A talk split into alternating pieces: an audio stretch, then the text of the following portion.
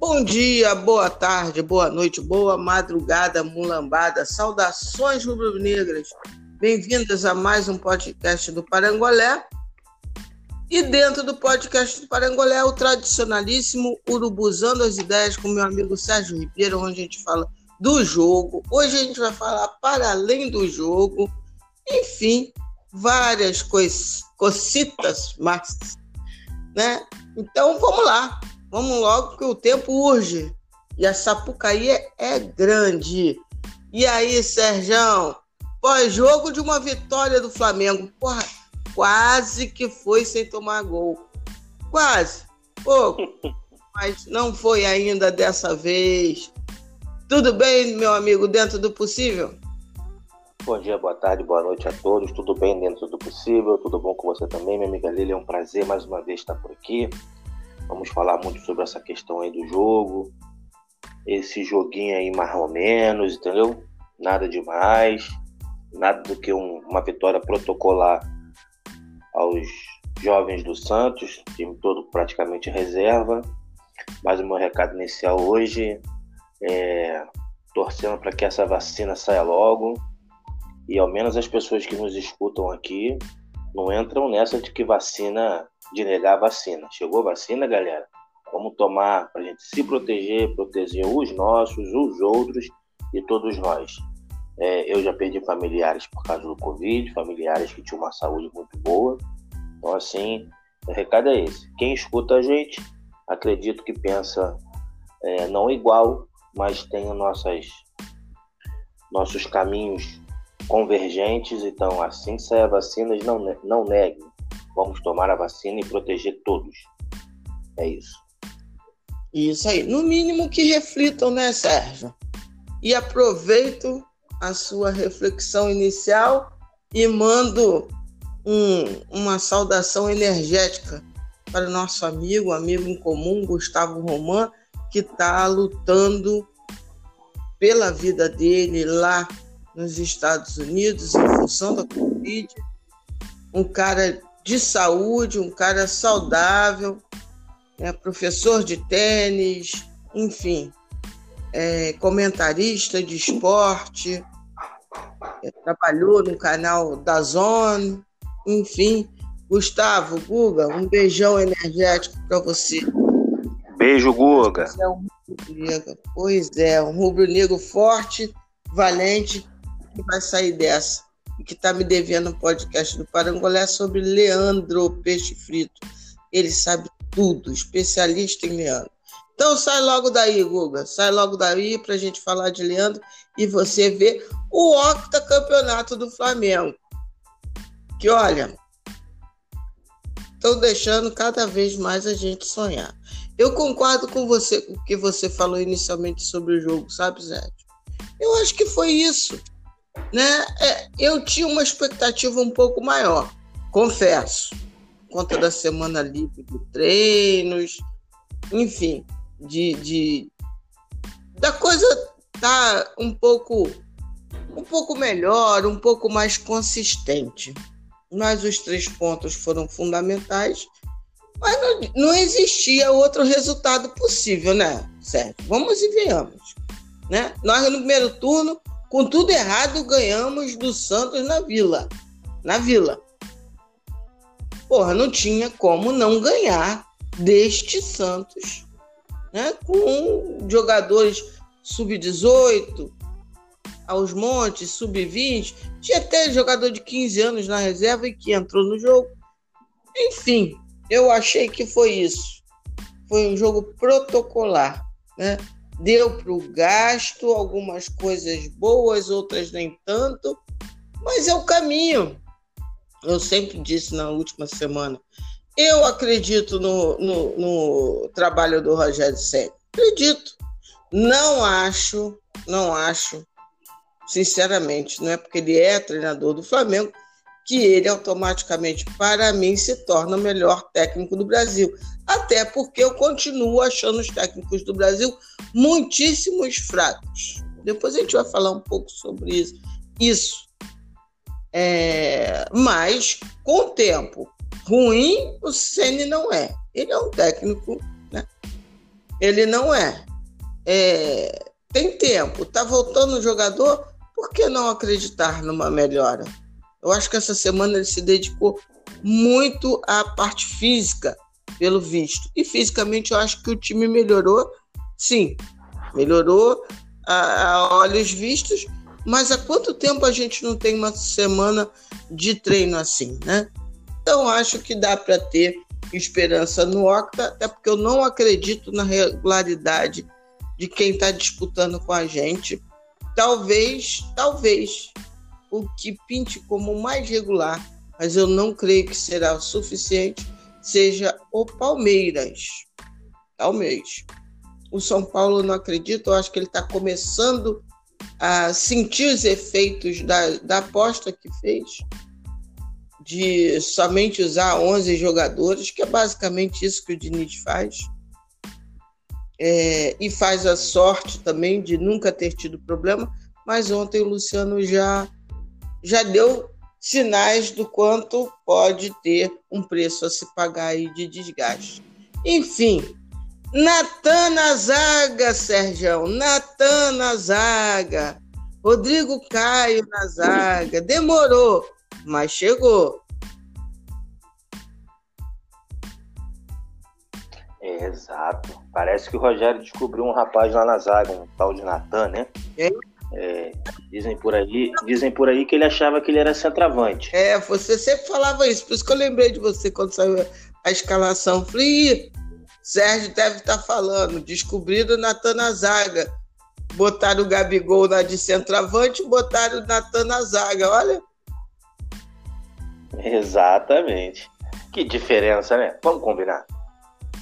Não precisa ser muito inteligente. Não precisava ser muito inteligente. Você tinha um zagueiro que vinha jogando melhor depois da saída do Rodrigo Caio. O que, que você faz com ele? Você tira ele do jogo. Você passa sete jogos, oito jogos, sem dar uma oportunidade ao cara. E quando você deu uma oportunidade, você deu do lado direito. Aí ele teve uma falha e mesmo assim você deixou o cara no banco novamente. Então, assim, era tão simples. Não precisava inventar muito. Você tinha um rapaz ali que é novo, mas que é bom de bola. Ao lado de um zagueiro experiente e de um lateral esquerdo, tão experiente quanto, e mais um primeiro volante que estava acostumado a jogar com o Felipe Luiz, com o Rodrigo Caio, ainda tendo o goleiro Diego Alves, qual é a chance de dar errado, Natan? Só se ele fosse muito ruim. Só se ele fosse o Léo Pereira ou o Gustavo Henrique. e nitidamente, ele não é isso. Não. A segurança que ele deu ao lado esquerdo ontem, repare, foi o primeiro jogo do Felipe Luiz que ele jogou para frente. Que ele foi armar por dentro, que ele apareceu dentro da área, que ele apareceu para cruzamento. Isso não é coincidência. E outra coisa. Não é coincidência. E outra coisa, rapidinho, querendo te cortar, mas já cortando. Não, ah, estão protegendo porque é da base. Ele também falhou. Gente, o nível de falha dele ontem, perto do nível de falha de Léo Pereira e Gustavo Henrique vinham apresentando, e que ganharam uma titularidade, não sei brotando da onde, o nível de, de, de erros que houveram ontem é como se o Natan, na verdade, fosse, sei lá, diz aí, um um Aldair. Um Aldair da vida, que aliás eu acho que ele parece o Aldair. Enfim, por isso que me veio o Aldair. Né? Eu digo parece, obviamente, antes que as pessoas não estou comparando a nobreza do futebol, porque o Aldair para mim foi um cara superlativo, uma elegância. Mas eu acho que se Natan, se Natan continuar evoluindo, continuar apresentando melhoras em seu futebol, ele tão jovem, ele vai ser da linhagem de Aldair, vamos assim dizer. Você acha ele parecido com o Juan, né? Sim. É, então, como eu estava falando, então assim, é, eu concordo com você. Zagueiro vai falhar todo jogo normalmente. Normalmente acontece. Os melhores falham. A questão é como é a falha e aonde é a falha. Se falhar num, num, num corte de cruzamento, você falhar, deixar os, o atacante passar por você, isso é normal. O atacante normalmente ele vai ter mais velocidade do que o zagueiro, ele vai ter mais habilidade que o zagueiro. A chance dele passar pelo zagueiro é grande. Então, esse tipo de falha vai acontecer. O que não pode acontecer é falhas que vinham acontecendo que comprometia todo o sistema defensivo. E por que comprometia todo o sistema defensivo? Porque quando você tem um zagueiro que você não acredita e que falha bastante, você preocupa o lateral esquerdo, no caso do Flamengo, é o zagueiro pela esquerda. Se fosse pela direita, seria a mesma coisa. O lateral esquerdo tem que ficar mais, tem que ficar mais preso o primeiro volante tem que cuidar mais da zaga. O segundo volante tem que ajudar mais o primeiro volante. E aí você vai passando para frente. Não, e outra coisa, então, né? A mudança. É, cria buraco, como você está falando. Aí sim surgem é, buracos. Exato. Porque os zagueiros ficam perturbados, ficam com medo, não sobem. Né? Ficam. O, o cara mesmo fica inseguro. Porra, não vou subir. Aí já perturba a sincronia com os laterais, como você bem sinalizou. O meio está achando que o, que o seu companheiro está perto da sua bunda. Lembrando de Joel, papai, papai Joel, é, que dizia que o, o sistema de marcação bom é quando um companheiro vê a bunda do outro companheiro. É, então, quando você tem esse tipo de insegurança, as pessoas às vezes acham que isso não perturba o sincronismo perturbe muito, como você também descrevendo. Aí sim, né? Time sem tempo para treinar, perturbado, inseguro, aí que buraco aparece mesmo. É, exato. E o, e o Natan passa essa segurança mesmo tão novo, porque os próprios jogadores percebem. E quem acha que não, acha que o jogador é robô, tá muito enganado. O próprio jogador percebe a diferença você pega um garoto de 18 anos, 19 anos, não lembro qual a idade do Natan, que passa uma segurança maior do que outros dois jogadores, que tem mais experiência com futebol. Só que é um menino que conhece o seu potencial. Falhar porque ele é novo, ele vai aprender. O Aldair falhou, o Juan falhou, e vai falhar. Só que vai depender desse, desse tipo de falha. Falha como Gustavo Henrique, Léo Pereira, vem falhando e continuavam sendo opções, eu tenho para mim que não vai acontecer. E eu espero que o Rogério, se amanhã num jogo ele falhar, não tire ele do time, porque vai ser uma incoerência absurda. Absurda. Falando do jogo de ontem. Não. É. Pode falar. Falando do jogo de ontem. Tem como não. É. Falando do jogo de ontem, como eu falei, para mim uma vitória burocrática. É, eu não. Eu, sabe o que acontece? A gente está esperando o Flamengo, uma coisa que eu acho que não vai acontecer agora. Então a gente tem, a gente, a gente tem tanto tempo, tem tantos jogos e quase não tem semana para treinar que quando a gente acha que um time tem uma semana cheia, que vai acontecer uma mágica, o time vai começar a jogar bola de uma hora para outra. Então assim, antes fosse, né? Porque a gente também teve isso com o Jorge Jesus. Lembrando que o Jorge Jesus, assim que estreou, o time não jogou tão bem. Foi mais um, um feijão com arroz e foi jogar bem. E foi, começou a jogar bem depois de alguns jogos, depois de alguns meses de trabalho. Então. Não existe isso, não. Dentro desse cenário de 2020, a gente aqui no Parangolé clama por isso. Esqueçam 2019, não tem disso, não. Exatamente. Mas eu, é, eu, eu esperava só um time um pouco mais solto. Agora, não teremos pulos acrobáticos é, de estágio da qualidade do nosso time, não. É assim. É assim. É, foi assim com o Dome, que sim, teve bons momentos, né, mas outros erráticos. É assim com, com o Sene. A diferença é que o Sene está pegando ao ser eliminado das Copas, o Ceni vai ter um pouco mais de tempo. E aí imagino que o time vai variar menos, entendeu, certo? Essa é a minha expectativa. Minha expectativa não é saltos acrobáticos de qualidade do time, não. É, é, é por aí, como você está falando. É, há males que vem para o bem. Então, assim, é, além dessa temporada esquisita desse ano, para dizer o mínimo, ano que vem não vai ter muita diferença. Não. Né? Ano que vem não vai ter muita diferença, até porque a gente não sabe como é que vai ser a questão da vacinação. Mas tirando a vacinação, assim que terminar a temporada 2020, vai começar a temporada 2021. Vão ser poucos dias. É, o elenco forte como o Flamengo tem, possivelmente não vai ter muita perda com saída de jogadores. É, e com esse tempo todo para treinar, então, aparentemente, fisicamente, assim que começar a temporada 2021, o Flamengo vai estar melhor. Óbvio que eu queria que o Flamengo tivesse em todas as competições sendo campeão de todas. Não estou dizendo que eu não queria, estou dizendo só que a realidade, o Flamengo hoje só tem um campeonato brasileiro. É, como eu digo, como eu, eu, eu, eu estava dizendo, é, não espero esse salto, né, como você também não espera, mas eu, eu acredito que o Flamengo possa jogar melhor. Eu acredito que ele vai jogar melhor para a reta final do campeonato. Ali, os últimos 10 jogos, o time vai estar melhor encaixado. Você percebe? O time do, do Dome atacava, tinha, criava, criava mais chances de gols. Em compensação, o sistema defensivo era uma peneira.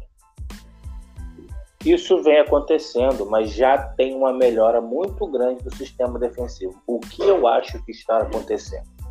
O Rogério percebe que ali na frente os jogadores já se conhecem. Não é que ele não treina lá na frente, igual eu falei da outra vez. Quem acha que o treinador vai ficar pegar um esquema e vai botar, ah, deixa os jogadores lá que ele sabe fazer gol, não é isso. Só que ele sabe que vem acontecendo problemas na defesa. Então ele tem priorizado, priorizado as defesas. No caso, a defesa do Flamengo. Então você já percebe que o sistema defensivo já melhorou bastante.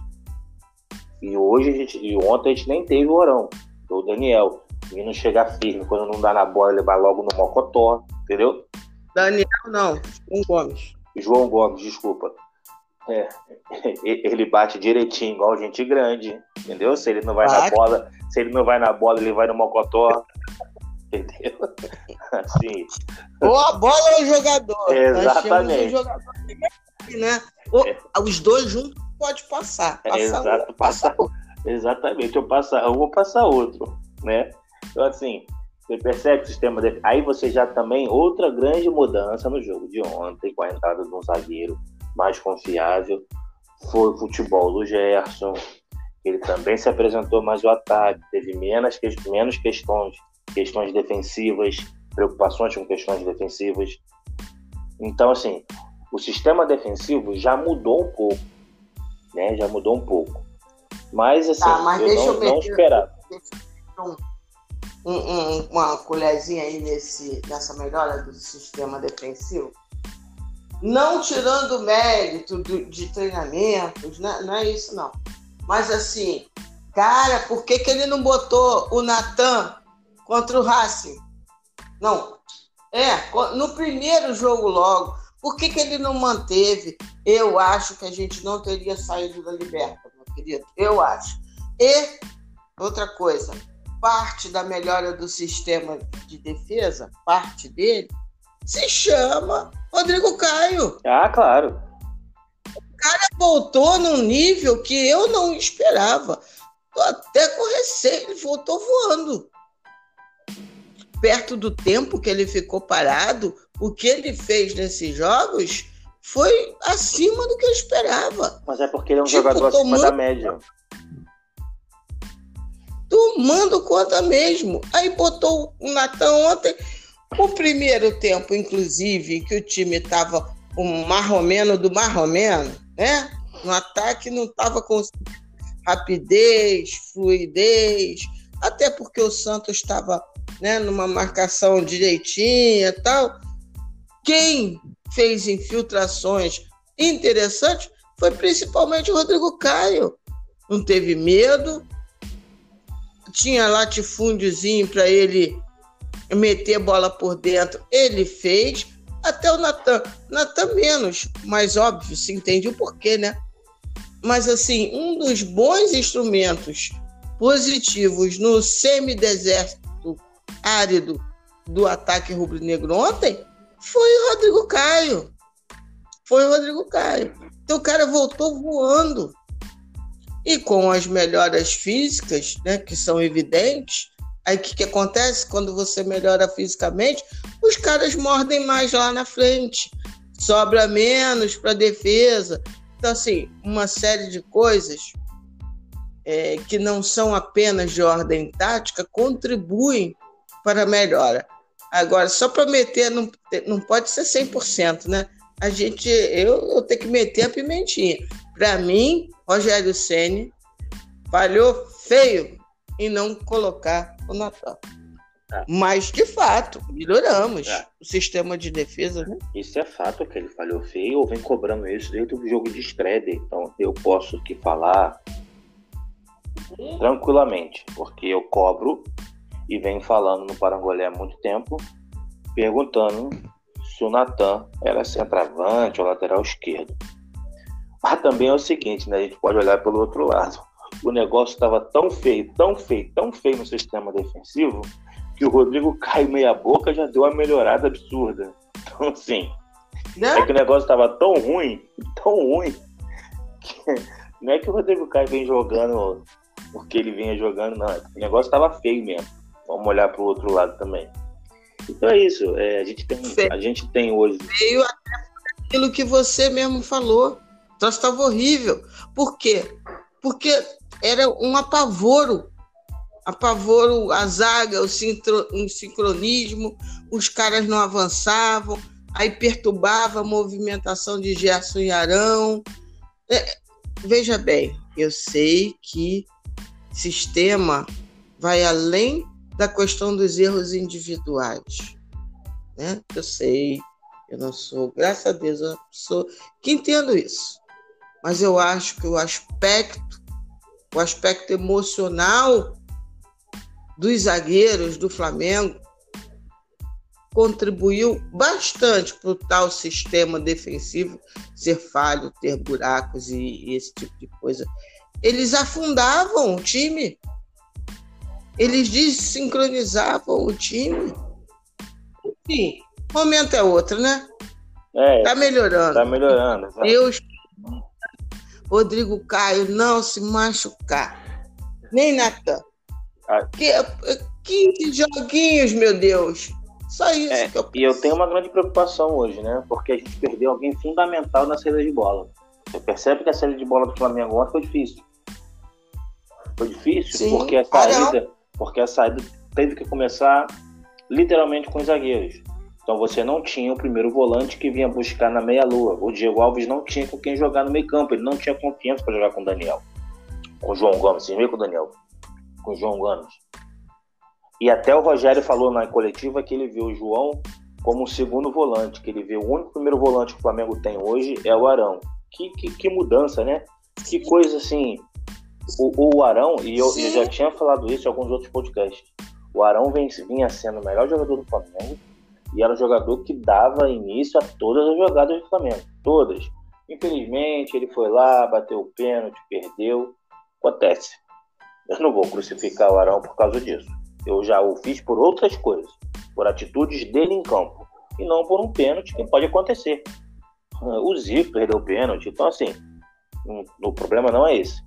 Agora, que o Rogério vai precisar, ou o departamento médico vai precisar trazer o Arão de volta para o jogo quanto antes, ou o Flamengo terá dificuldades para a saída de bola. Ontem o Flamengo teve, é que o time do Santos era fraco, senão o Flamengo tinha tomado gol em erros de saída de bola. Então isso é muito importante. E para finalizar só essa primeira parte, o Gabigol. Alguns perguntam: quem é titular? Gabigol Ô Pedro, vocês perceberam como, como o time é outro com o Gabigol em campo? Não que ele seja um craque. Não que ele percebi, seja. Não. não percebi, não. Não, Sérgio, não percebi, não. não que ele... Essa daí eu vou discordar. Não, não que ele seja um craque. Não que ele seja um craque. Mas o posicionamento do, do, do Flamengo muda ofensivamente, mesmo ele fora de, ele mesmo ele fora de forma, ele está fora de forma. O Bruno Henrique sobe de produção, porque ele está acostumado a jogar com o Gabigol. O Arrascaeta sobe um pouco de produção. Ontem jogou um pouco melhor. O Everton Ribeiro jogou um pouco melhor no primeiro no segundo tempo. No primeiro tempo ficou garrado lá na parte direita que o Cuca montou bem lá do sistema defensivo. E também isso facilitou o Felipe Luiz. Mas assim, para mim, o, com o Gabigol 100%, 80%, gosto muito do Pedro, mas o titular é o Gabigol. E respeito quem pensa diferente. Mas para mim, o Gabigol é o titular, ele, Bruno Henrique. Claro, se o Bruno Henrique mantiver o nível que ele jogou ontem. Porque se ele vier mantendo aquele futebolzinho meia-boca, aí eu acho que é uma possibilidade de jogar com Pedro e, e Gabigol. Fora isso, não dá para o Pedro ser titular nesse time. Então, aí é que entra, o finalzinho é que entra que eu vou falar. Primeiro, a Bruno Henrique fez ontem a narração da Globo, estava completamente estriônica. Voltou o BH de 2019? Não, não voltou. Nem perto. Voltou porque. E aí pedem para a gente esquecer o Domi, mas eles não esquecem, né? Voltou porque agora ele não precisa marcar lateral. Balela. Primeiro tempo de BH foi ruim, com o Gabigol em campo. Ruim. O que ele melhorou. Aí o Flamengo fez aquele gol abre porteira, né? Porque no, não, o, prime o primeiro tempo do Flamengo como um todo foi ruim, né, Lívia? Então, exatamente. Primeiro gol, que eu sempre chamo de gol abre porteira, quando a coisa, quando a gente enfrenta times assim que ficam trancadinhos, pereré pão duro, é, as chances claras, grandes chances, foi mais ou menos equilibrado no primeiro tempo. Né? O, o, o Santos deu umas duas estocadas ali que deu frio na espinha, mas enfim. É...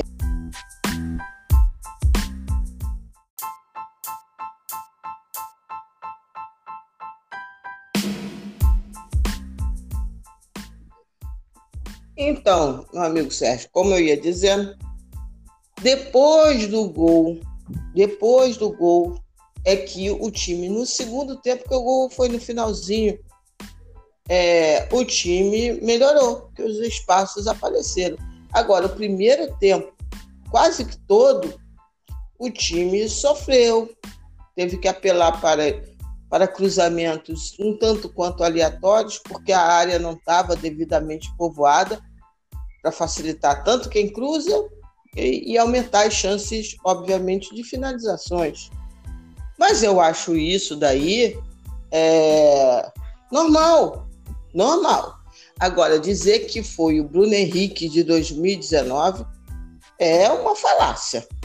Né? O Bruno Henrique fez duas ótimas jogadas no segundo tempo, melhorou um pouco as movimentações, até como falei, o Santos tentou, de alguma maneira, equilibrar um pouco mais, enfim, se adaptando com o que o jogo pedia nesse sentido. Então, assim, é, eu gosto muito do Gabigol. Eu acho o Gabigol essencial para o time titular. Mas nós estamos falando de 2020. 2020, Bruno Henrique ainda, ainda está longe longe do que ele produziu. Não sei se irá recuperar totalmente, né? E, e o Pedro, quando entrou, entrou muito bem também, né? Criando, inclusive, é, situações em que ele atacou espaço, criou dinamismo. Então, assim, eu acho que vai tudo depender das próximas evoluções, né? Se o Bruno Henrique conseguir fazer dois tempos bons, como a coisa vai evoluir fisicamente o Gabigol. Agora, eu não tenho dúvida que o Gabigol informa bem, Bruno Henrique bem. Eu tenho poucas dúvidas que Pedro será o banco. O Everton Ribeiro não vem jogando bem. Não vem jogando bem, não foi ontem, não. Foi há vários jogos que ele não está bem. Eu acho que essa, essa questão do ataque, ela não, eu não tenho como cravar que, voltando, Gabigol, Bruno Henrique já sobe de produção. Eu acho que as circunstâncias do jogo ontem fizeram, inclusive, o Bruno Henrique subir no segundo tempo. Mas o primeiro tempo, ele ficou preso, ele não conseguia sair da, da, da retranquinha lá. Agora, dizer que, ah, tá vendo? Gabigol voltou, Bruno Henrique subiu, eu não vi dessa maneira, não. Não vi dessa maneira, não.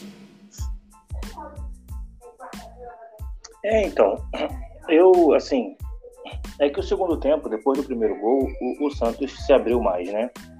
É, foi até, até mesmo para competitiv, competitividade do jogo.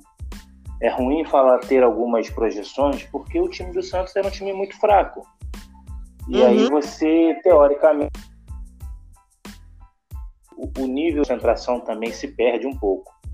Mas ah, o segundo tempo é melhor do time como um todo, né? Uhum. O time do Santos deu uma, uma hora cansa, porque no primeiro tempo o time do Santos fez até um bom jogo, porque eles conseguiram fechar bem os espaços ali pela direita. O Everton Ribeiro, junto com o Isla, teve dificuldade muito grande no ataque, que é normal, pelo fato de ter se fechado ali, e sobrou muito espaço pelo lado esquerdo, e isso também ajudou muito o Bruno Henrique. O Bruno Henrique, ele, não é que ele vem jogando mal, né? é que ele não está no nível que ele teve no ano passado. Na verdade, a gente para para pensar, o único que conseguiu manter o nível do ano passado foi o Arão, como primeiro volante. Se você parar para pensar friamente, foi o único que manteve o nível. E o Pedro, esse ano, que foi um dos melhores jogadores do nosso time. Nem o Gerson manteve o, o, o bom jogo do ano passado. Eu estou falando ano passado, mas você pode contar aí também ah, os primeiros jogos do Flamengo nesse ano, que teve lá a Supercopa do Brasil e a que o time foi bem. Mas depois disso o time caiu muito. No Carioca o time jogou muito Sim. mal. Ainda com o Jorge Jesus. Então, assim, é... o que a gente viu em 2019, eu acho pouco provável que se repita, mesmo com os mesmos jogadores. Também acho.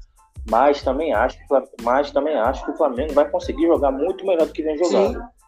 É... Rogério Senna me parece, como eu falei no último podcast, me parece ser um cara de boas ideias. É, não é um, não é esses, não é como esses treinadores é, que, o Brasil vem tendo nos últimos anos. A gente pode até se enganar, mas não parece ser. Ele não parece ser. Então eu acredito que o Flamengo parece o que a gente tem de informação é que os jogadores têm gostado da, da questão dos treinamentos é, entendido muito bem o que o, o que o, Rogério tem passado. O Rogério quase não repete o treinamento. É, claro, da mesma forma que vem aquelas notícias dizendo que os jogadores não entendiam o que o Domi queria passar, etc, etc. Pode ser um pouco de xenofobia, essa coisa do treinador é, de fora, o que não aconteceu com o Jorge Jesus, porque deu no que deu, então não tinha como nem dizer que o Jorge Jesus não era ruim. Mas eu acredito que o time possa jogar melhor. E eu acho que o time vai jogar melhor aí nas próximas quatro, cinco rodadas. Eu acho que lá para janeiro o time já vai estar tá melhor, com tempo de trabalho. O Rogério está tendo tempo de trabalho, uma semana de trabalho cheia é importante. O Flamengo vai ter isso até o final do campeonato. E, e eu acredito que o time vai evoluir bastante. É, individualmente o time vai evoluir, defensivamente o time vai evoluir, o time já vem evoluindo, claro, o Rodrigo Caio entrando melhora, porque isso é bem claro, qualquer time do mundo, qualquer time do mundo, você vai ter uma melhora quando você tem bons zagueiros, isso é fato. A não ser que você não saiba montar um sistema defensivo. Não me parece ser, não me parece ser o caso do Rogério.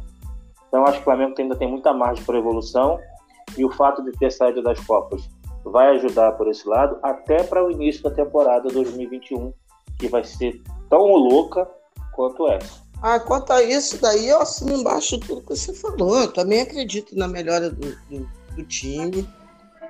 É, tem algumas coisas que filosoficamente né, eu, é, eu não entendo algumas coisas do Senna. Quer dizer, não é nem entender. Entender eu entendo.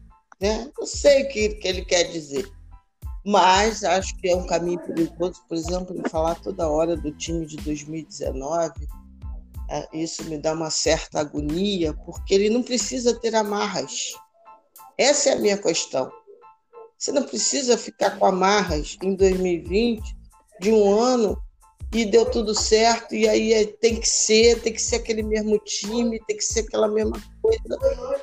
eu acho isso um perigo, um perigo até psicológico, né? Que não, estamos tentando cada vez mais resgatar 2019, aí você acaba ficando preso na escalação, e às vezes um time, um jogador ou outro, esse ano, vai estar rendendo muito mais do que algum ou outro do time de 2019. Acho que é uma marra que não precisa ser é, feita pelo Sene, mas enfim, eu acho que esse foi o caminho que ele usou para se conectar com os jogadores, com o tal do vestiário, eu acho. Eu acho que é por aí. É, mas enfim, são escolhas de caminho. Mas é isso. Eu acho que foi um jogo é, de protocolar, assim, né? Fez o que tinha que fazer, com coisas a melhorar e que, é, a meu ver, tem todo o potencial, sim, do time melhorar com tempo, com jogadores e com um técnico que não é burro, ao contrário. Ao contrário, acho que o Ceni é sim um bom treinador dessa novíssima safra, né? Até até dez dias atrás o Diniz tinha se tornado o melhor treinador. Tinha Agora parece que o Senna entra de novo no páreo para ser novamente o melhor treinador, porque a crônica esportiva brasileira é uma coisa muito louca. Mas enfim. Uma bipolaridade. É, exatamente. Aí os caras, né? Ah, não, eu realmente falei muito do Diniz, mas poxa, o Diniz. Ué, poxa, o Diniz. Como assim, poxa, o Diniz? O Diniz não está fazendo nada agora de diferente que ele sempre foi, né? A única, a única coisa é que com o tempo que ele teve, até muito por sorte, né? Pela confluência das eleições no São Paulo, esse tipo de coisa, ele foi podendo errar. Foi um caso raro de poder errar. O Raí bancava ele, as condições políticas do São Paulo bancavam ele, ele pôde errar, acertar, aprender, enfim, que é coisa da vida, né? Tentativa e erro também, até você encontrar uma, uma formação que seja mais consistente. Luciano e Brenner em ótimo estado, né? naquele estado de graça que o jogador é, bom é, passa. Não são craques, na minha visão, porque para mim é pra, a palavra craque está um tanto quanto vulgarizada. Nunca para mim um Luciano é craque, por exemplo, mas é um bom jogador, um excelente jogador e um bom jogador quando entra naquela fase fica tudo tudo mais fácil, né? Tem um entendimento. E tempo de trabalho. É, né? Aí o Diniz pode fazer isso daí, né? Errar, consertar, conversar com um ou outro, ser eliminado de tudo. Que é isso, né? Ele não foi eliminado da Copa do Brasil, né? Mas é, pegou um, é, pegou um chaveamento gostoso, né? Mas enfim, pegou o Flamengo num péssimo momento, dessas coincidências da vida, né? Era o momento certo de ficar o Flamengo. É, o que, que, acontece? O treinador brasileiro, normalmente, ele não tem tempo de trabalho. A média de um treinador brasileiro no clube é de três a seis meses. Então, assim, claro que você tem que você tem que ver o trabalho tudo direitinho. Mas enquanto a gente não aprender que de três em três meses, de quatro em quatro meses, ficar se mudando o treinador, a gente não vai chegar a lugar nenhum.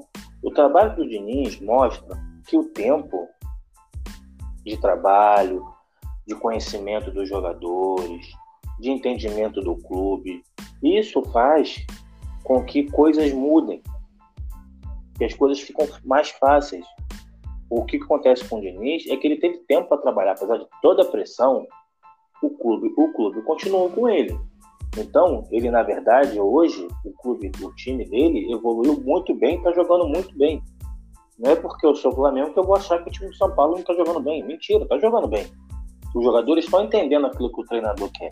Isso é muito importante. Isso só acontece com o tempo. Não adianta. Você, ah, vai lá, vou ter que ir lá na Europa dar exemplo. Claro que na Europa também se demite se, se demite treinador, é óbvio. Mas você precisa dar um tempo, pelo menos de uma temporada, ao treinador. E se você não faz isso, você não consegue montar um time, que aí você consegue. Aí cada hora, aí sai o treinador, o treinador leva tudo a sua comissão, entra uma comissão toda nova, com novo preparador físico, com novas formas de treinamento, e não se faz nada. Enquanto o clube brasileiro continuar nessa mesmice, dá, vai, dar, vai dar nisso daí. Claro, você vai ter treinador que você vai ver que você sabe que não tem condições. E no Brasil hoje, o que tem de treinador que você sabe que você pode dar para ele cinco anos que o time não vai evoluir. Não estou falando desses casos hoje. Estou falando de outros casos. Você pode pegar lá. Dentro dos clubes, né, Sérgio? Entende de é. futebol, entende de treinamento. Aí você junta com uma crônica esportiva ruim. Aí você. Pressiona tem... para demitir. Isso, aí você tem uma conjunção de fatores aí que prejudicam. Porque, como você falou, eu não acho que seja uma fórmula pronta. Ah, não, tem não que, é uma fórmula tem pronta. que dar uma temporada. Não, pois é, você não falou isso não. Falando né, de uma maneira geral. Não tem uma fórmula. Né? Só que eu acho que não pode ser como é. Exatamente. Né? Mas, a gente já sabe como um, funciona. Exemplo, vamos dar um exemplo ao contrário. O Basco, que está em último lugar na tabela. Né, com Pinto. Mas começou bem, começou? Para o elenco que o Vasco tem, o Ramon poderia estar treinando esse time até hoje. Sim, claro. Mas a pressão então, por demitir o treinador nas primeiras rodadas. Desculpa do Campelo. Eu vou esperar o quê? Vou esperar o time entrar na zona de rebaixamento? Meu amigo não só entrou, como está em último lugar.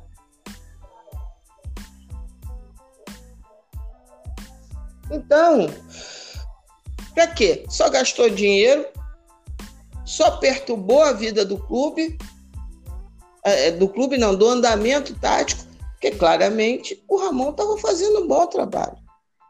Teve Exatamente. queda, não vai ter queda com aquele, com aquele elenco? Vai ter. É, aí, a realidade do Vasco é ali, fugindo da zona de rebaixamento, com sorte uma sul-americana, com muita sorte. É ali. É ali. Não é outra realidade. Mas, enfim, problema do básico. Né? Não vamos ficar gastando nossos minutos preciosos nisso daí. Isso é um papo gostoso de se ter é, sobre essa cultura do futebol brasileiro. Mas, enfim, eu acredito no Flamengo, acredito no Octa, acredito que o São Paulo vá começar a patinar mesmo, porque enfrentou times que vinham mal, ele naquela boa onda, azeitadinhos. Ontem já encontrou uma carretinha diferente, já perdeu, e o Luciano se machucou, porque assim, né, tá naquela fase do campeonato que você vai ter que mostrar as garrafas que você tem para vender.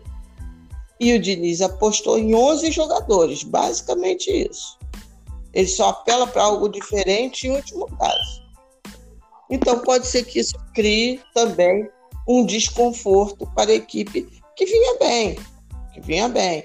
Mas quando encara uma carretinha, vamos ver. Vamos ver. Eu acho que o, o São Paulo vai sim variar.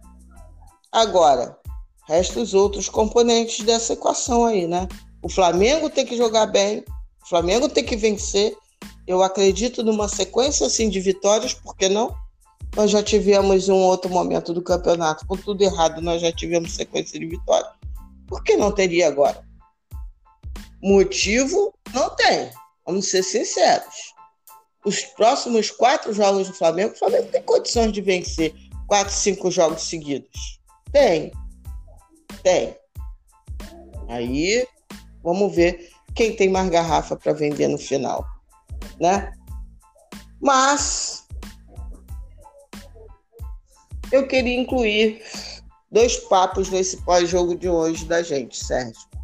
Sim. Um, renovação de Diego Alves, que se tornou um caso né, é, incrível. Quer dizer, incrível não, porque é, é natural que um jogador como o Diego Alves suscite esses tipos de discussões, ainda mais com uma coisa se deu, né? Como a coisa se. E ontem, no jogo, por isso que eu trago ele também aqui nesse pós-jogo. O, o Diego Alves foi o capitão, e o Vene Casagrande diz hoje que foi uma decisão exclusiva do Rogério Senna, que nas entrevistas reitera é, a importância é, do goleiro para o Flamengo. Ele demonstrou isso dando a, a braçadeira para eles, diz que espera que ele consiga renovar. É, o Gabigol claramente correu direto para ele para dar outra é, chancela de que o grupo espera. Aí teve o, o, o Tirone hoje. Tirone não, mentira. Aquele lá de São Paulo, Arnaldo. Varnaldo, que ele pergunta. É, os jogadores querem, né? Então o Flamengo tem que renovar, ou, e aí bota reticências, que é o tipo de coisa que o Arnaldo gosta de fazer. Jogar venenos e pouca opinião. É, pouca análise da situação. E aí eu respondi no Twitter, ou nada. Ou nada. Porque independente de eu querer que o Flamengo renove com o Diego Alves, querer é uma coisa. No campo teórico, é lógico que eu quero que renove com, com o Diego Alves. Né? Mas assim, não sou eu que estou lá com a caneta, não sou eu que estou com os números e com o orçamento do Flamengo.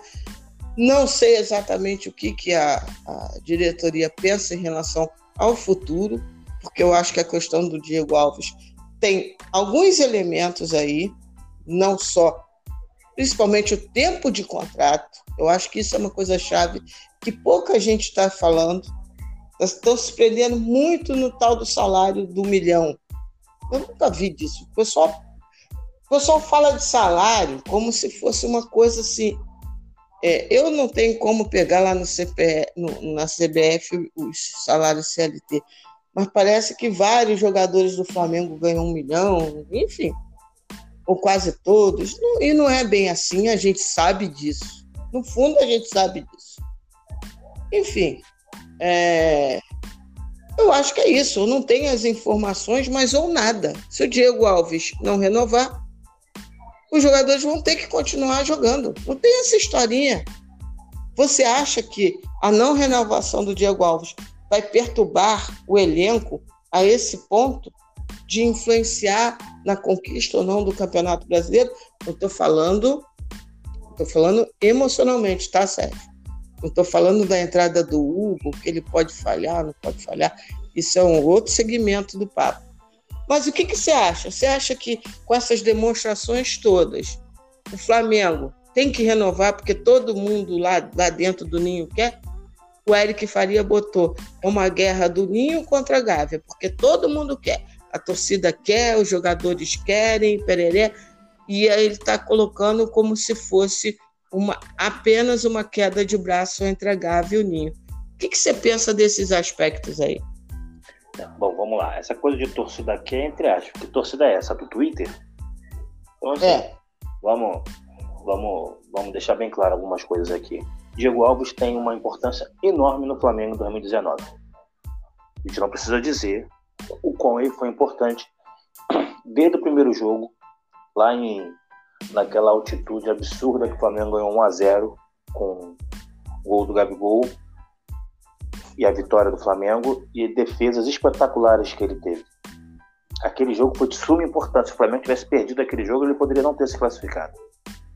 Então, desde a primeira rodada da Libertadores que ele vem trazendo para o Flamengo segurança. Isso é um ponto, isso é um fato. Tá? Só que o Diego Alves tem 35 anos vai completar 36. Normalmente na Europa, jogadores acima de uma certa idade faz contrato de um ano, reduz salário. Vide o William, que era do Chelsea, queria dois anos, o Chelsea deu um, ele já passa dos 30, e não quis dar para ele o contrato que ele queria. Isso é normal. O que acontece é o seguinte: o que, o que deu errado aí nessa questão do Diego Alves foi o departamento de futebol ter proposto a ele um, um valor sem, até onde a gente sabe, sem o conhecimento da parte financeira, coisa que eu acho pouco provável. Coisa que eu acho pouco provável. O que eu acho é o seguinte: a parte financeira deu aval, foi falado com ele, mas essa droga dessa briga, dessa guerrinha política dentro do Flamengo, fez com que Rodolfo Landim, junto com o BAP, melasse essa essa questão, essa proposta feita para ele. O Diego Alves está na dele. Olha, eu quero ganhar X. O Flamengo está na dele. X eu não posso te pagar, eu posso te pagar Y. Eu sei da sua importância, mas eu não posso fazer loucura, ainda mais num ano de pandemia, porque eu, você quer ganhar Y. Não tem como. E o Flamengo pagando ao Diego Alves esse aumento que ele quer, ele também vai abrir espaço para outros jogadores pedirem essa quantidade de aumento. Porque se um conseguiu, os outros também vão plantear. Então eu acredito também que está muito nessa, nessa questão aí de que o, o, Diego pode servir como exemplo, que não é assim que a banda toca, né? Eu quero aqui, eu quero aumento e vai ter. Né? É, eu acho que o que o Flamengo está propondo a ele para um jogador de 36 anos, que não vai ter um clube aqui do Brasil pagando o que o Flamengo paga. Na Europa, pode até ser que ele consiga por questão do euro, do, ele pra, na, na, mesma média aí manter o salário, mas num clube pequeno que não vai dar ele a oportunidade de, de disputar um título. Para mim é o seguinte, Diego Alves, eu posso te pagar isso. Isso você não quer? Obrigado pelos serviços prestados. Um abraço e vai embora. E se os jogadores ficarem de biquíni, você chega, chama todos os, os, os, os jogadores e fala assim: tá vendo essa diferença que o Diego, o Diego Alves quer do que a gente está oferecendo? Posso tirar do salário de todos vocês e dar para ele? Se vocês toparem, eu tiro X de cada jogador e a gente repõe esse valor que ele está pedindo. Ok, então, turma, beleza? Duvido. Então, não tem essa história de fazer beicinho. O jogador tem que ser profissional. Aqui no Brasil a gente tem essa história de jogador mimado. O jogador vai fazer beicinho, multa, expõe. Ó, o jogador tá assim porque o outro não renovou. Igual o Rogério fez lá no Cruzeiro, em relação ao Thiago Neves e o, e o Edilson, lateral. Tem que expor mesmo. Tá fazendo beicinho porque não renovou. E aí que não renovou? O clube é um ambiente profissional. Então eu tenho um amigo no meu trabalho, o meu amigo vai ser mandado embora, que eu vou trabalhar mal porque meu amigo solidário é meu amigo ser mandado embora. Isso não existe.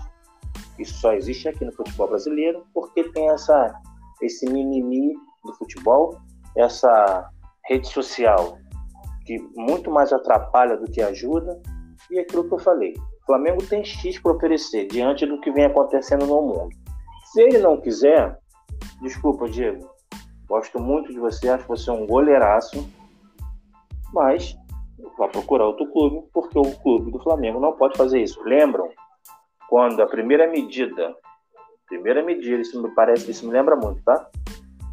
Primeira medida do, do Bandeira de Melo quando assumiu o Flamengo foi tentar negociar a devolução do Wagner Love, porque o Flamengo não tinha condições de pagar a dívida com o Wagner Love e o salário que o Wagner Love teve. Então, uma das primeiras atitudes do Bandeira de Melo foi devolver o Wagner Love ao clube da Rússia. Se o Flamengo não tem condições de manter o Diego Alves, sinto muito, eu gosto muito dele, acho ele um baita goleiro. Mas vai procurar um clube que vai pagar aquilo que ele realmente deseja. É simples assim, o Flamengo, o Flamengo não pode fazer uma loucura e ter algum prejuízo técnico, desculpa, algum prejuízo financeiro porque o Diego Alves quer um salário alto e o Flamengo não pode pagar. Não dá para fazer isso. Futebol não é assim. Ah, quer ganhar um milhão, eu dou um milhão. Quer ganhar dez, eu dou dez. Não é assim que funciona. Não é assim que a banda toca. Resumindo, é isso. Eu acho que o, o clube, os jogadores não vão fazer bem sim. Não vai atrapalhar. Claro, os jogadores me parece gostam muito dele. Ele é um líder. É óbvio que vai ficar uma lacuna os jogadores vão sentir falta, são seres humanos, é normal. Agora, o jogador que não pode fazer é beicinho, porque se fizer beicinho, é o jogador que tem, tem que pagar por esse beicinho que ele está fazendo. Eu sou curto e grosso. Flamengo oferece Y porque só pode pagar Y. Se o, o Diego quer, quer X, ele vai procurar X em outro clube. Ponto final. Ah, eu também acho isso, o Sérgio. Assina embaixo, você está falando aí. Eu acho que não gosto do Diego, acharia importante. A temporada está acabando. Para mim tem uma, para não ficar repetitivo em relação ao que você falou, eu vou botar um outro aspecto, aspecto que me vem à cabeça. Óbvio que o fator Hugo pesou no pensamento estratégico do Flamengo em relação ao Diego Alves. E não acho que esteja de todo errado, não. Tá? Vou já aqui dizendo. É, porque, sabidamente, o Hugo, a parte, o erro que vai ficar na história, o erro que ele fez contra o São Paulo, meu Deus. É, ele é sabidamente um goleiro de alto potencial. Aí você renova o, o Diego Alves com dois anos.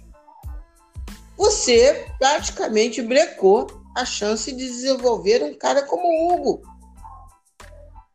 Diego Alves vai ficar um ano na reserva para ser o mentor do, do, do Hugo. Pelo amor de Deus. Não existe isso. Né? Não existe isso.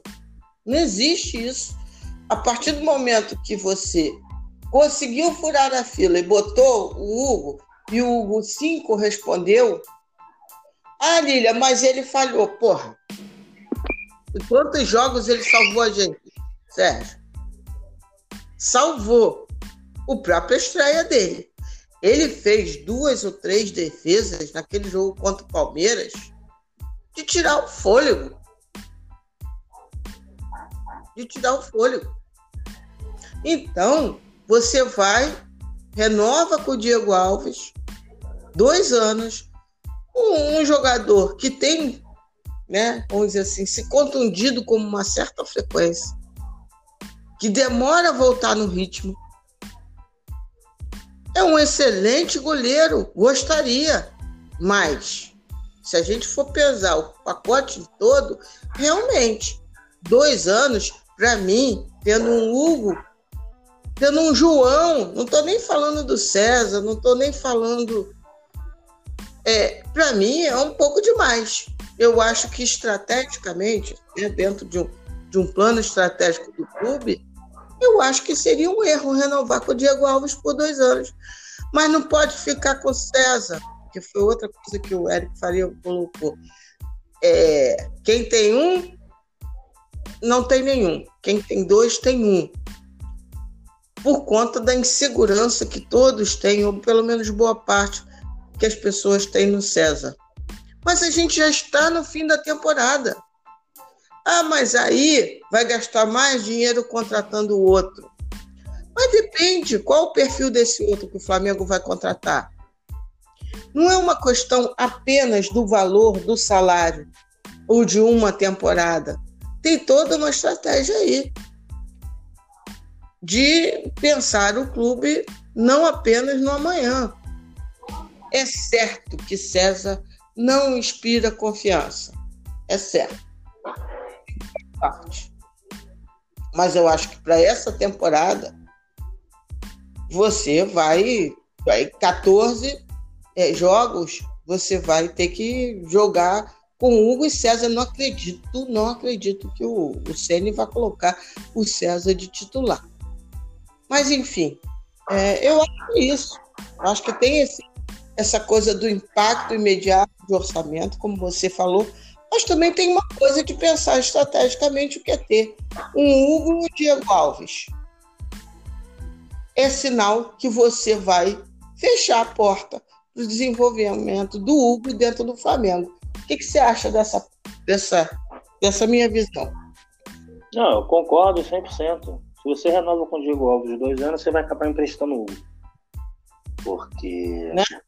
A não ser que o Diego Alves entre no espiral e comece a falhar. E essa coisa de que ele vai ficar lá como mentor, porra, então ele se aposenta e vira treinador de goleiro. E ser como você mentor para ganhar um milhão de reais, eu também quero. Então, assim, para mim tá tão claro como água. O Flamengo tem que oferecer aquilo que o orçamento cabe. Ah, mas o Flamengo pode. Por que pode? Como é que você sabe que pode? Você participa das finanças? Eu não participo, mas eu, sou, eu sou inteligente o suficiente para saber que em pandemia e com todas essas perdas de, de, de campeonato, sem torcida, sem nada, o dinheiro não, não, não, não brota do chão. O Flamengo perdeu muita arrecadação. O que se tem aí, especialista, aquele César Grafietti, que é um especialista nessa área, ele diz que o Flamengo pode perder aí em torno de, 40%, de 40 do que arrecadou ano passado. Ano passado foi em torno de 958 milhões, 40%. O Flamengo vai arrecadar em média 500 milhões, uma projeção assim bem boa. É muita coisa, né? E aí você já tem agora o dinheiro do Pedro, que o Flamengo vai precisar investir.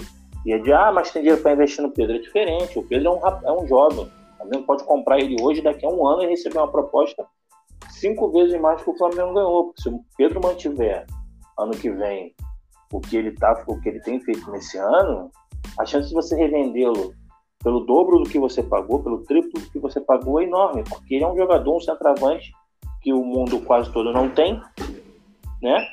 E, e jovem, e pode revender. Então, para mim, tá claro. O Flamengo oferece X, um contrato de um ano com um jogador de 36 anos. Você quer? É. Não. Não quer? Obrigado pelos serviços prestados. Pois é. Mas o Pedro também, ele. Para ele ter essa valorização toda, ele precisa jogar, né? Mesmo com o Gabigol em grande é. forma. Mas vai jogar, ah, né? Mas nem sempre, esse ano, por exemplo, olha só. Nem sempre.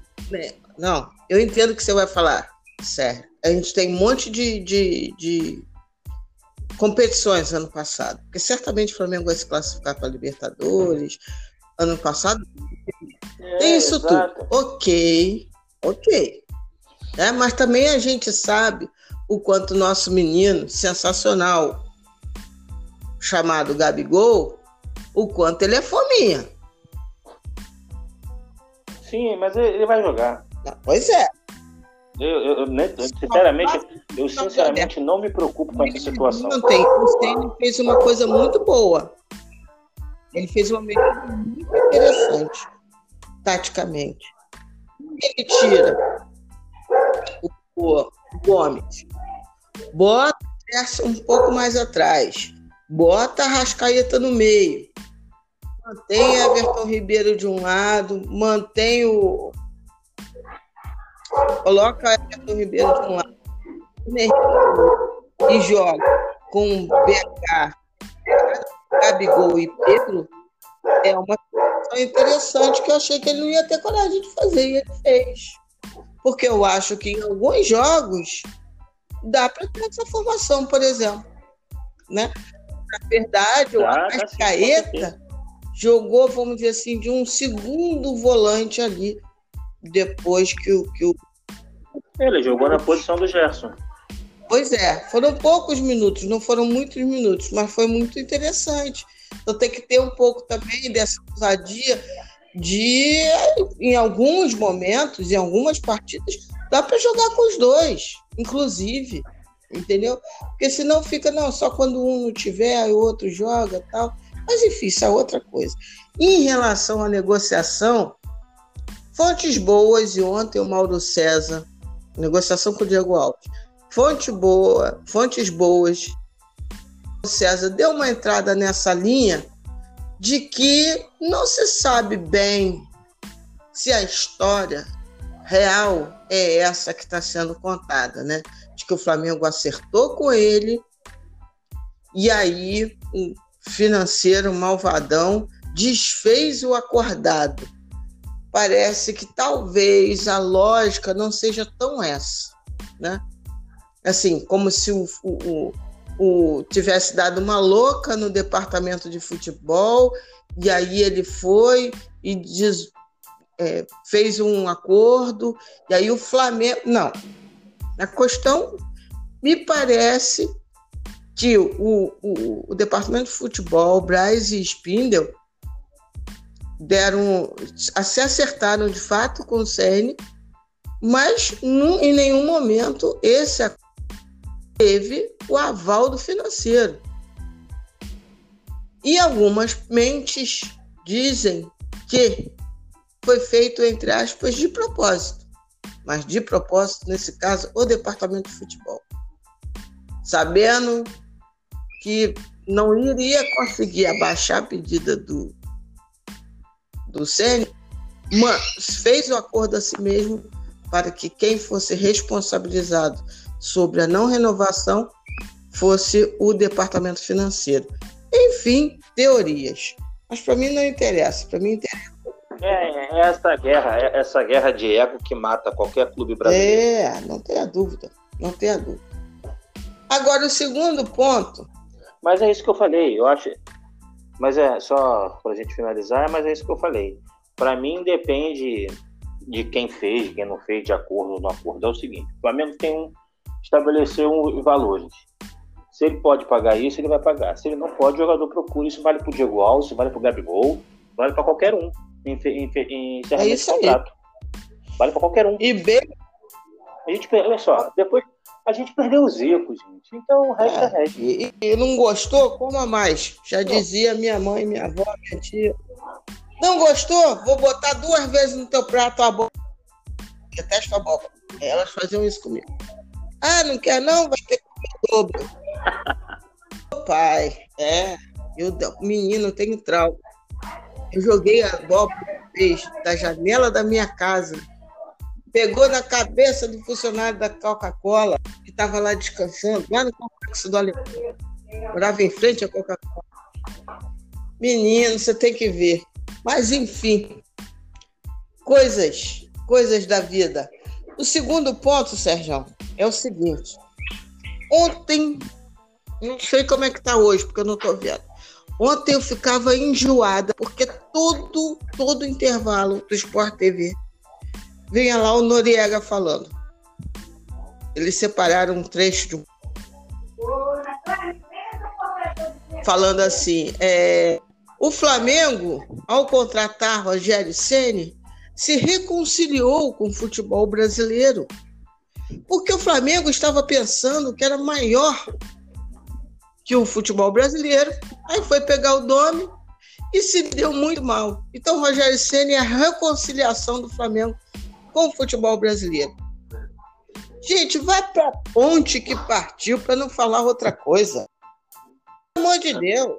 Não, manda pra puta que pariu Porra, mesmo. Que troço enjoativo isso. O Flamengo não se reconciliou com o futebol brasileiro nenhum. Se se reconciliou, eu vou estar contra. O Flamengo não pode estar de bem com, com esse futebol brasileiro. Ó, me falo isso, tem, tem nenhum juízo de valor com o Ceni não, tá? Antes que pensem que eu estou falando isso é, em função de não gostar do Ceni ou de ser viúva de qualquer outra coisa. Eu estou falando é com a frase. O Flamengo contratou Rogério Ceni para se reconciliar com o futebol brasileiro. Pra porra isso. Como diria um ba baiano, bom baiano. Ah, porra! O Flamengo não pode se reconciliar com essa mediocridade, não. Ele tem que contratar, sim, bons técnicos. Bons técnicos. Técnicos que estejam fora da mesmice que povoa 95, 98% dos técnicos brasileiros que são fracos, continuam sendo fracos. Não é pelo sucesso ou insucesso do Dome. O Flamengo pegou um treinador que dizem ser aleijado, fresco das ideias do campeonato do, do, do futebol brasileiro, que tem a intenção, inclusive, de ir para a Europa. Que essa intenção do Senna, ele sempre falou isso, que o preparo dele é para um dia chegar à Europa. Ah, tudo que acontece na, na Europa é melhor do que aqui? Não. Esse dia eu vi é, City contra o United uma porcaria de jogo da Premier League. Não é isso é que os treinadores brasileiros, em sua grande maioria, uma porcaria, um desastre, e que o Flamengo nunca, nunca se reconcilie. Está longe o meu Flamengo do profissionalismo que eu desejo, muito longe. Eu pensei que tivesse um pouco mais perto, pensei que iriam de fato as lições do ano passado e caminhar em profissionalismo dentro do departamento de futebol do Flamengo. já vi que a coisa não foi bem assim.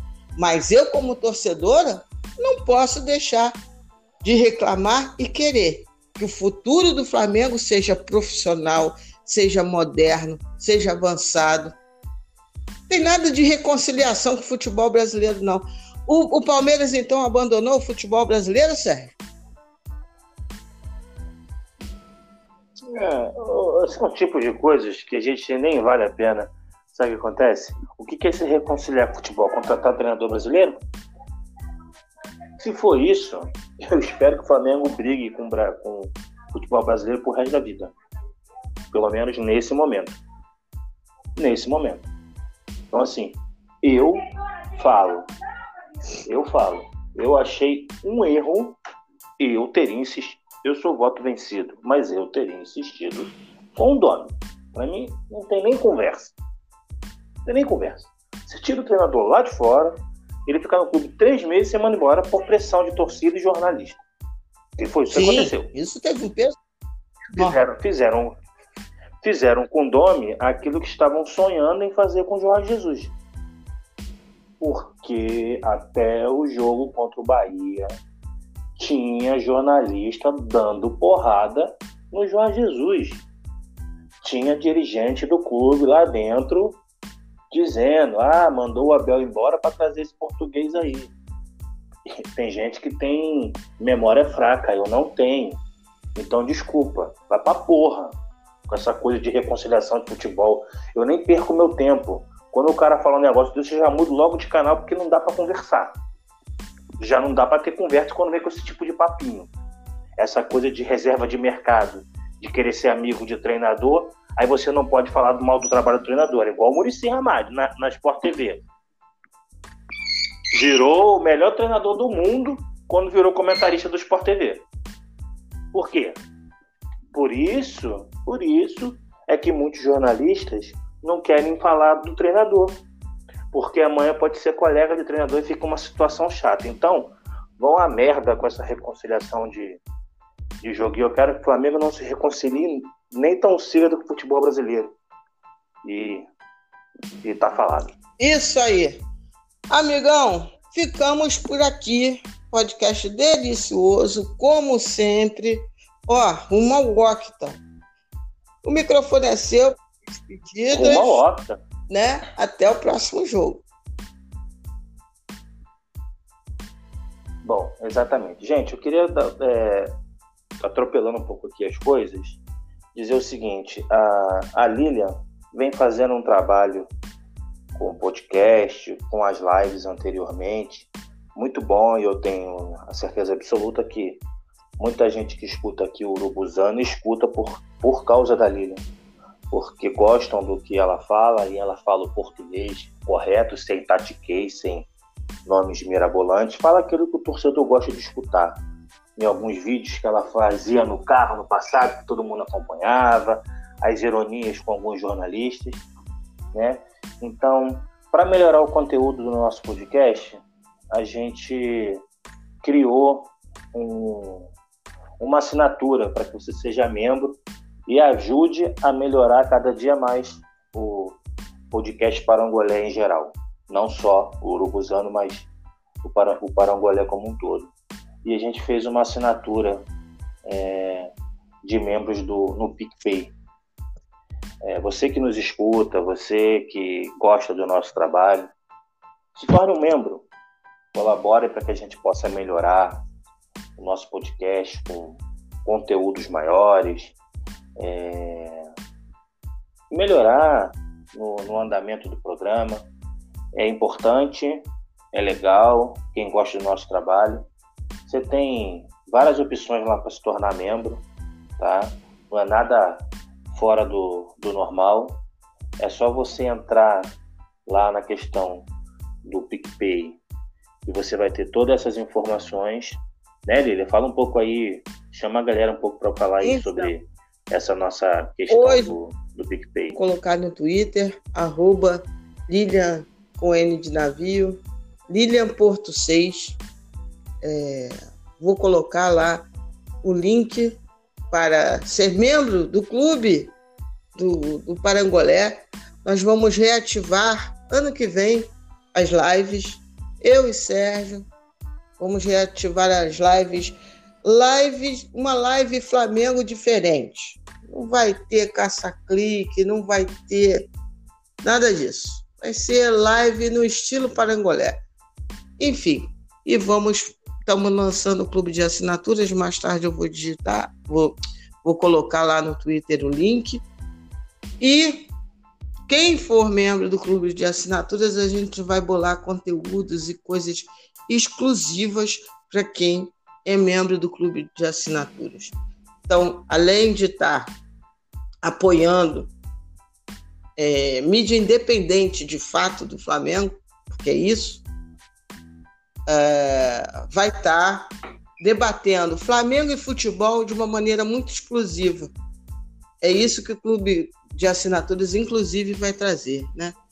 É, bate-papos exclusivos de vídeo com os nossos convidados daqui do podcast, né? Sérgio, Theo, Bruno Pet, William Godoy, pessoal da análise do CRF, que hoje, inclusive, à noite eu vou estar gravando o Cabeça Bola, que é um segmento novo do podcast do Parangolé. Vamos estar falando de Mourinho, José Mourinho e os aspectos do jogo mental.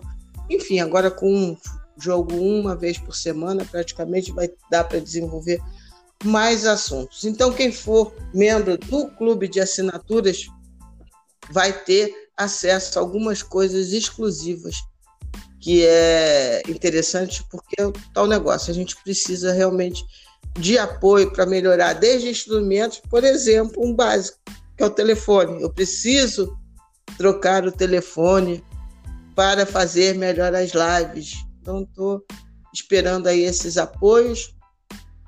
E, se Deus quiser, vai dar para ter apoio, conseguir a gente avançar no podcast do Parangolé. Sem pano e sem pilha. Aqui não tem historinha para boi dormir, inventar uns títulos marotos para o pessoal é, querer dar curtida, não, não tem disso não. Aqui o que importa é você curtir o conteúdo, concordando ou não concordando, mas é fazer reflexões com o nosso Flamengo. Então fica aí o recado meu e de Sérgio, para mais tarde vocês ficarem atentos ao lançamento do clube. Deixa Deixa eu dar aqui. Você vai botar o lança, você vai anunciar lá no Twitter, vai, vai colocar lá, mas deixar aqui também Beleza. gravado. É só você entrar, só você entrar na, no seu navegador, botar lá picpay.me barra parangolé RN. Parangolé rubro-negro, só que é parangolé RN, de novo.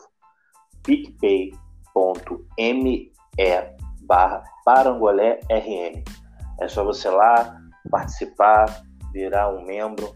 Você tem a opção de ser membro por cinco reais, dez reais, vinte reais e cinquenta reais, quem puder. Então, se você puder ajudar, a gente está aqui para fazer o melhor trabalho, a melhor mídia independente sobre o nosso Flamengo, como ele já falou, com participações de vários convidados e várias coisas exclusivas para você se tornar um membro do melhor podcast do Flamengo no Rio de Janeiro. Ponha isso na sua cabeça. O Parangolé é o melhor podcast sobre o Flamengo no estado do Rio de Janeiro. Bom, aí é o Sérgio que está falando. Eu vou só dizer que é do Brasil. O resto do estado do Rio de Janeiro fica por conta do Sérgio. É, eu digo do Rio de Janeiro porque é onde a gente está e o Flamengo, né? Claro que no Nordeste, você do Nordeste que nos escuta, vale para você também, tá? Então, assim, eu vou repetir a frase. O Parangolé Rubro Negro é o melhor podcast brasileiro sobre o Flamengo. Aqui você vai escutar coisas que você gosta, coisas que você não gosta, coisas que você concorda e coisas que você discorda, com a maior liberdade do mundo. Você pode discordar e concordar com a gente sem problema. E sempre manda para a gente lá no Twitter é, alguma sugestão de hora com a reativação das lives. Vai ser legal a participação de todos vocês. Mas dá essa força aí pro nosso podcast. Participa lá, seja um membro. A Lília mais tarde vai botar lá o link direitinho com todas essas informações. Mais uma vez, para vocês não terem, picpay.me barra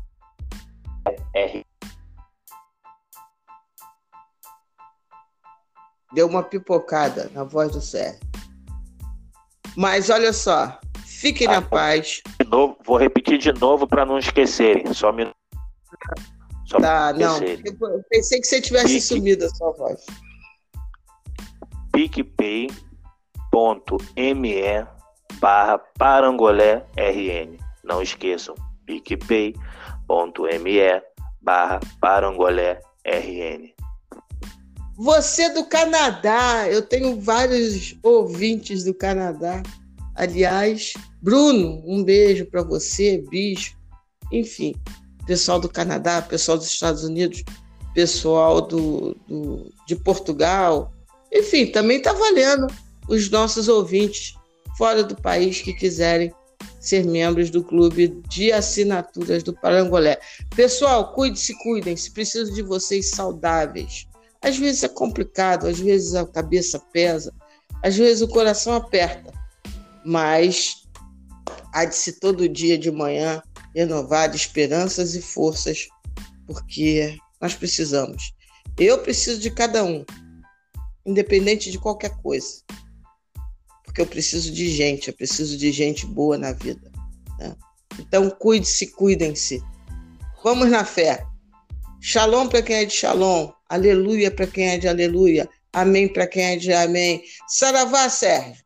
Saravá, para quem é saravá. Então, de minha parte, namastê para geral. Fiquem de boa. Fiquem na paz. Axé.